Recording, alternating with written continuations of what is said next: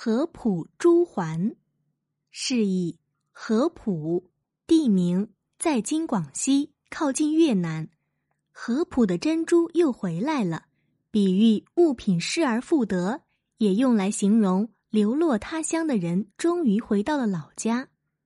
出处：南朝宋范晔《后汉书·孟尝传》。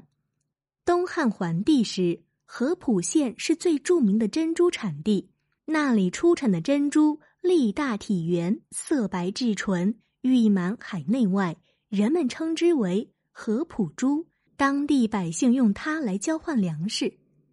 因为合浦珍珠值钱，到合浦上任的官员都难免起贪污之念，逼迫老百姓多采珍珠，自己据为己有。结果珍珠贝越来越少，珍珠越来越难采。有人感叹说：“珍珠不愿住在合浦境内，都跑到别处去了。”由于采不到珍珠，买不到粮食，饿死的人到处都是。新任合浦郡太守孟尝了解到这些情况后，就制定出政策，严禁官吏敲诈百姓，大力鼓励和保护珍珠生产。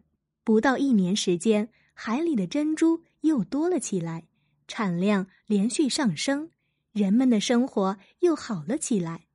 老百姓都认为是太守用德政感动神灵，才得以让合浦的珍珠返回来了，纷纷称赞孟尝的贤明。